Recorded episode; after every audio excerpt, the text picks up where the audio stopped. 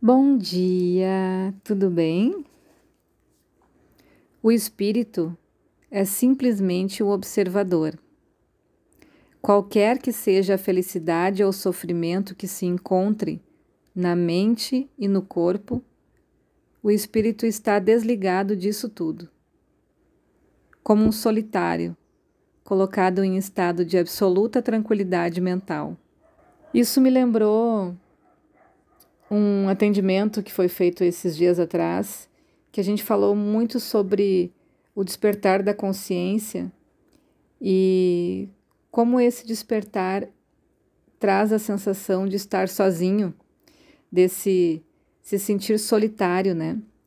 Por mais que a gente tenha muitas pessoas em volta, tenha família, barulho, trabalho, mas quando a gente começa a caminhar, de fato, o que mais tem em comum entre essas pessoas é a sensação de solidão. E aí a gente começa a entender o porquê, né? Porque o espírito é sozinho. O espírito é uma unidade pertencente ao todo. E ele tem a função de trabalhar essa matéria, de trazer consciência para essa matéria. E é para essa matéria. É essa a função dele. E isso já é uma analogia importante para a gente entender que a gente faz bem feito uma coisa de cada vez. Se a gente pensar que a gente tem que ajudar muitas pessoas, a gente vai morrer na praia. A gente não consegue agir dessa forma. Porque a natureza não faz isso. A natureza cuida de uma coisa de cada vez, tem uma função de cada vez.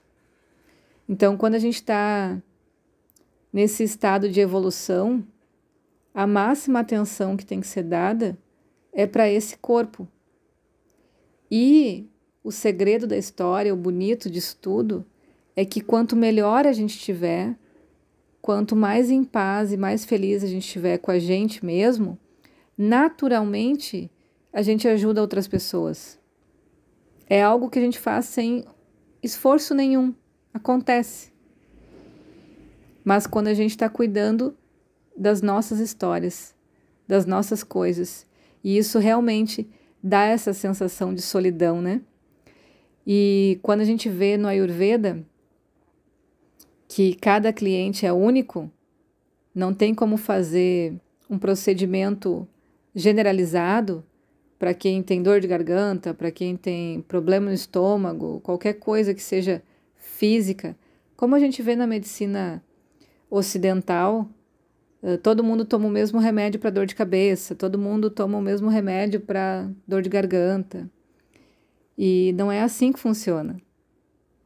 Cada ser tem a sua história para estar tá acontecendo aquilo. Uma dor de garganta não é igual para um pita, para um cafa ou para um vata. E várias coisas são vistas na história e no dia a dia de cada um para entender por que está acontecendo aquele desequilíbrio. Então, não é a dor de garganta que importa, é o indivíduo que está com essa dor de garganta. O que essa dor de garganta está querendo mostrar, está querendo pedir socorro para que a alma do indivíduo seja respeitada e seja ouvida. E é por ali que a gente vai conversar.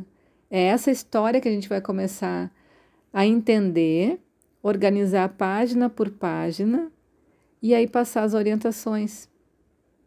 E é um caminho sozinho, sim. Mas é só dessa forma que a gente vai se sentir plenamente preenchido. Certo? E hoje eu quero trazer também algumas coisas mais técnicas do Ayurveda, que são os subdoshas. A gente falou já por vários áudios dos doshas, falamos dos elementos, falamos como eles se apresentam emocionalmente, fisicamente, uh, no nosso dia a dia, na comida, no corpo. E para a gente entender um pouquinho mais esse olhar do terapeuta, a gente vai falar devagarinho sobre os subdoshas. Então, vamos começar pelo Vata, o vata, ele ele está ligado em todo o sistema nervoso. em todas as partes do corpo, então. E o primeiro subdosha que a gente pode falar dele é chamado de Pranavayu. Eu adoro esse nome. Ele é localizado no cérebro, na cabeça e no peito. E esse subdosha é responsável por toda a percepção de movimento. Ele permite que você identifique no cérebro a sensação de ouvir, do toque, cheirar, sentir o gosto. Ele cria a capacidade de pensar, de raciocinar, de sentir e dar o tom das emoções, se são emoções positivas ou negativas. Quando esse pranavayu está equilibrado, ele traz uma mente clara, a gente está sempre alerta, traz alegria, vivacidade. É o que a gente fala do prana, né? Onde a gente encontra, encontra esse prana da respiração, do ar puro, dos alimentos, frutas, alimentos que vêm direto da natureza, tem esse prano, prana, da água pura. Então, quando a gente está num sítio ou em algum lugar bem arborizado, a gente sente plenamente esse prana, essa, esse ar gostoso de respirar e essa sensação de vivacidade, parece que alimenta todas as nossas células, né? Esse pranavayu também fala da, do ritmo da respiração. E quando a gente tem crises de ansiedade, por exemplo, é esse subdosha que é atingido. Então ele fala da, de várias percepções, né? Ele parece que aumenta todas as percepções do cheiro, do toque, do que a gente enxerga. Uh, tem dificuldade de entender, de raciocinar, de manter o controle. A respiração fica muito mais agitada, atinge a área do peito. Então, quando está falando de crise de ansiedade, a gente olha para esse subdosha. Ele é o subdosha mais importante de todos. Assim como o Vata é considerado o rei dos doshas, né? Porque ele é o mais sutil. A gente também já falou sobre isso em outros áudios. Então, essa sutileza, e ainda mais falando desse prana vayu, é onde a gente tem que dar maior atenção. E ele está em tudo. Ele está nessa sensibilidade que a gente tem que desenvolver no dia a dia no toque, no falar, no ouvir e principalmente na reação do nosso corpo, no que a gente vai trazer para dentro do nosso corpo, né? Uma ação agitada, um ambiente negativo, mas companhias, por exemplo, afetam esse campo energético, afetam esse prana que a gente respira. E por isso que desequilibra facilmente outras coisas também.